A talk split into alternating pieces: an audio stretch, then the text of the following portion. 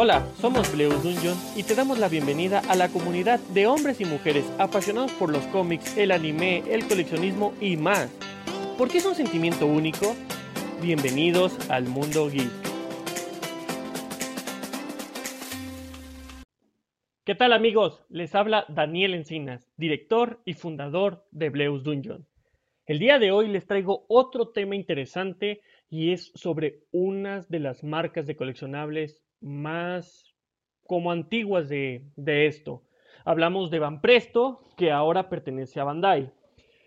Vamos a hablar un poco de Van Presto y todo lo que, lo que interfiere con, con ellos.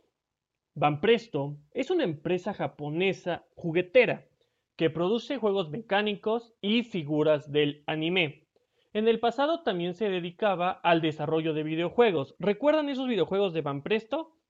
Si sí lo recuerdas, por favor escríbenos a las redes sociales y cuéntanos cuál fue tu experiencia junto con uno de ellos. La sede de esta gran marca está ubicada en Tokio, en la zona de Shinagawa.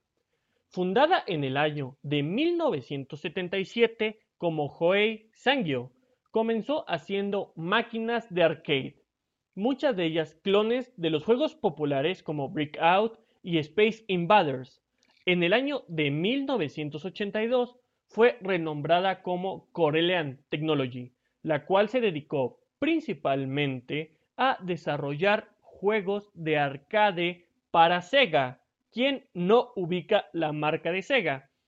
Allí creó el juego clásico de Pingu. En 1989, fue adquirida parcialmente por la juguetera de Bandai y se cambió el nombre por Van Presto, el cual mantiene actualmente. Desde entonces se dedicó a publicar juegos basados en las numerosas franquicias que eran propiedad de Bandai, tales como MS Gundam, Kamen Rider, Dragon Ball, Sailor Moon, entre otras. También abrió subsidiaria para desarrollar juegos llamada Van Soft, en el año de 2008, Van Presto fue absorbida por Bandai Namco Games, que adquirió todas sus franquicias y la reemplazó como desarrolladora de juegos. Van Presto siguió funcionando como subsidiaria de Bandai, pero ahora se dedica al rubro de juguetes y máquinas del entretenimiento. Pues hay muchas, muchas eh, eventos de, de Van Presto que seguro no conocías, como por ejemplo el Van Presto WFC. ¿Pero qué es? Es una competencia anual en la que escultores, diseñadores, modeladores, profesionales o amateurs de todo el mundo son invitados para crear una figura de selección de dos licencias, Dragon Ball One Piece, que cabe mencionar son las dos más importantes actualmente para la firma, y coronarse como el mejor escultor del mundo. El proceso del concurso es el siguiente. en octubre del 2016 se abre la convocatoria a nivel mundial a todo aquel que quiera participar por el título del 2017. En 2017, para ser exacto, en febrero, se selecciona a 12 elegidos, de los cuales 6 escogen para esculpir figuras de Dragon Ball, entre otros 6 restantes de One Piece. Cada concursante selecciona un personaje del catálogo de Van Presto y les proporciona cada licencia.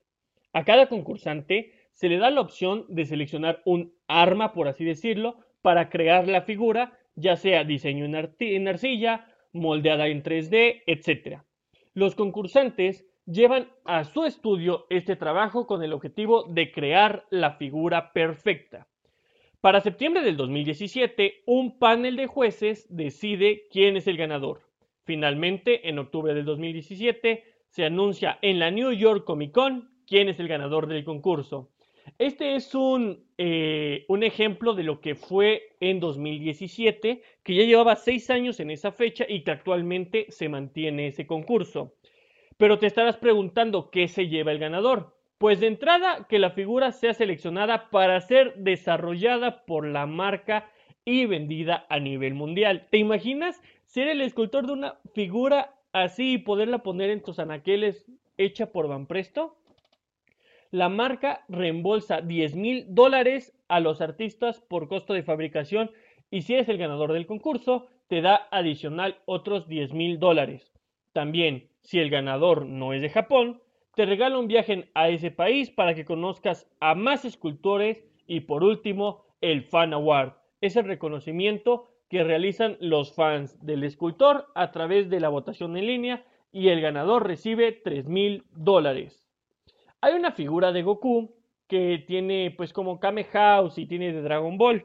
Muchas de ellas son hechas por, eh, por artistas de esta índole, ¿no? Que Van Presto aprovecha y saca líneas de ese tipo de juguetes.